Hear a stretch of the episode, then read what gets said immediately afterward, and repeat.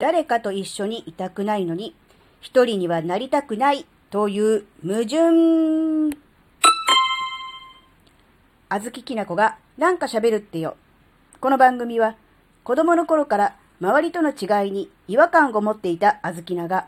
自分の生きづらさを解消するために日々考えていることをシェアする番組です。こんにちは、あずきなです。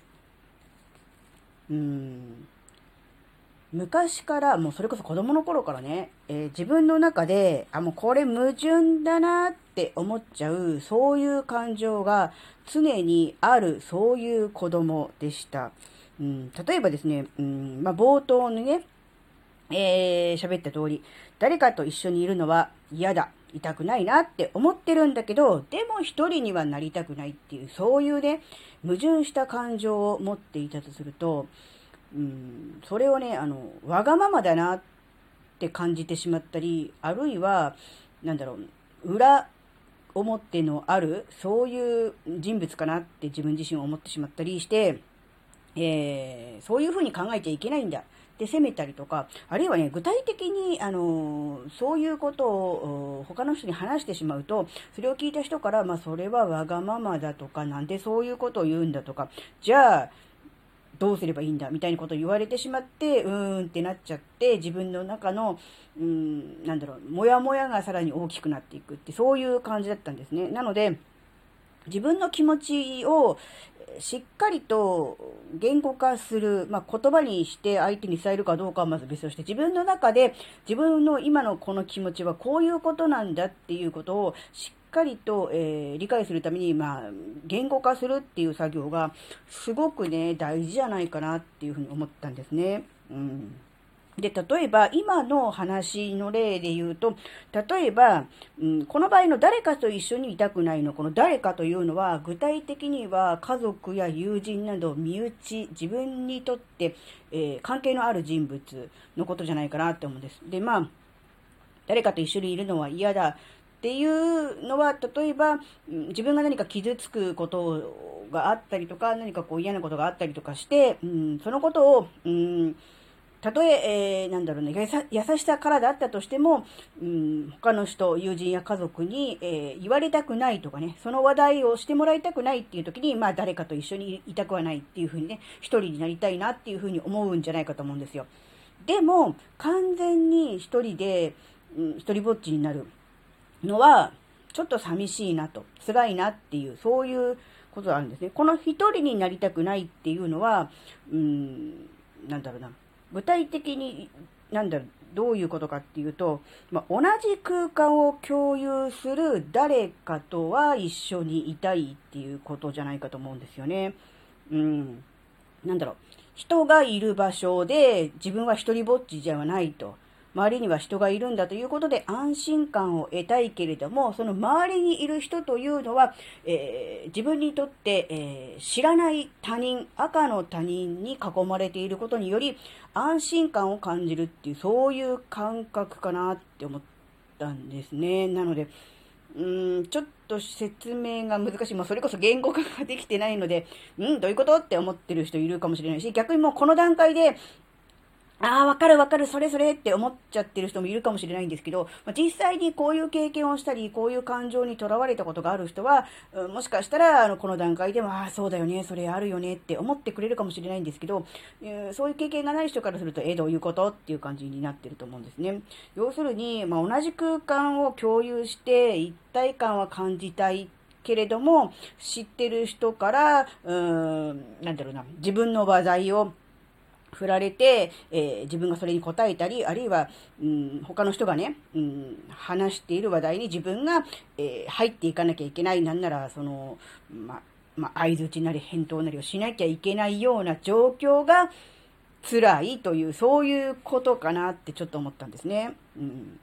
で、やっぱり子供の頃って、やっぱ言語化能力も思考能力も、まあ幼いというか、まあできませんので、ここまで、しっかりと自分の感情を分析して、あこういうことなんだなっていうのはできないと思うんです。だから余計に、うん、もやもやするし、うん、周りに対して、まあ、壁を作りがちな部分があるのかなって思うんですけど、やっぱり、ある程度、ね、まあ大人になったら、やっぱりこうやって少しこう、うん、分析、プラス言語化をして、うん、自分の気持ちが、うん、どういうことなのかっていうのをね、理解する、そういうことがね、ちょっと必要かなって思いました。それと、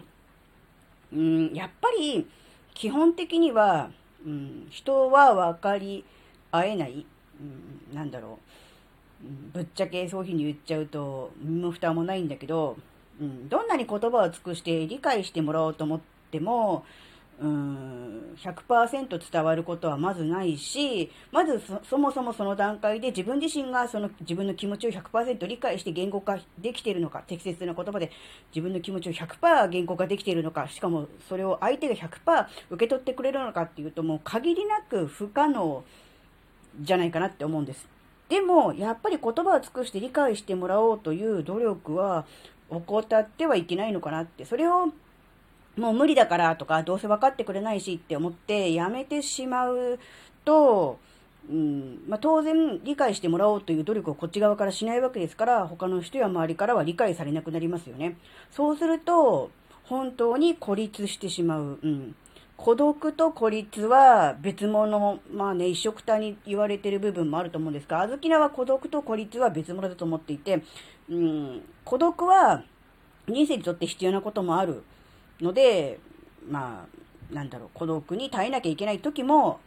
もしかしたらあるのかもしれないけども、もう孤立はもうダメ絶対。うん、もちろん、誰かが孤立するようなことになってもいけないし、自分自身が孤立するようなことになってもいけない。やっぱり孤立、うん、孤立無縁っていう言葉があるけども、やっぱ孤立は、うん、ダメ。うん、でも孤独は、うん、必要な時もある。うん、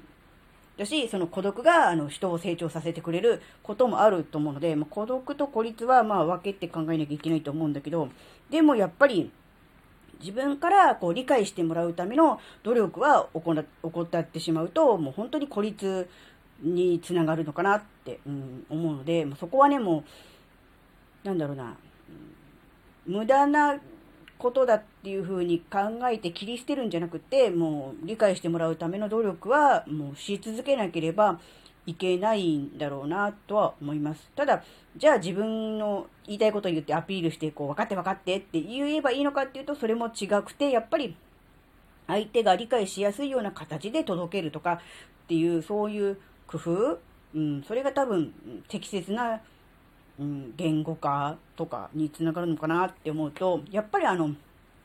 あずきながこうやって、え発信活動をしたり、あるいは文章を書いたりとかする活動をしているからではなくて、す、べ、ての人に、え言語化能力っていうのが必要じゃないかなって、特にやっぱりこれからの時代、は、うん、人とどうやってつながるのか、どういうきっかけでつながるのかっていうのがすごく大事だと思うので、やっぱそのきっかけとして、やっぱり自分の思いや感情を、えー、伝える、なるべく正確に、そして相手が受け取りやすい形で、えー、差し出すというのが大事かなと思うと、やっぱり言語化能力は大事だなってちょっと思いました。なので、あずきな自身もね、まだまだ、えこのようにまだまだ全然ね、言語化できていませんので、えこれからはさっきもね、あの、言語化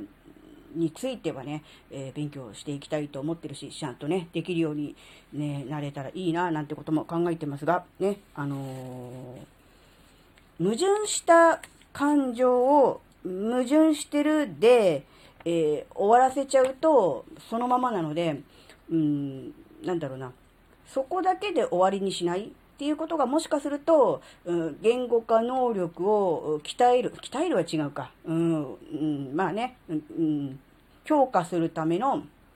えー、ちょっとしたヒントになるのかもしれないな、なんてことを思ったのでね、今回こんなお話をしました。はい。今回のお話があなたの生きづらさ解消のヒントになればとっても嬉しいです。ここまでお聴きくださりありがとうございました。それではまた次回お会いしましょう。バイバーイ。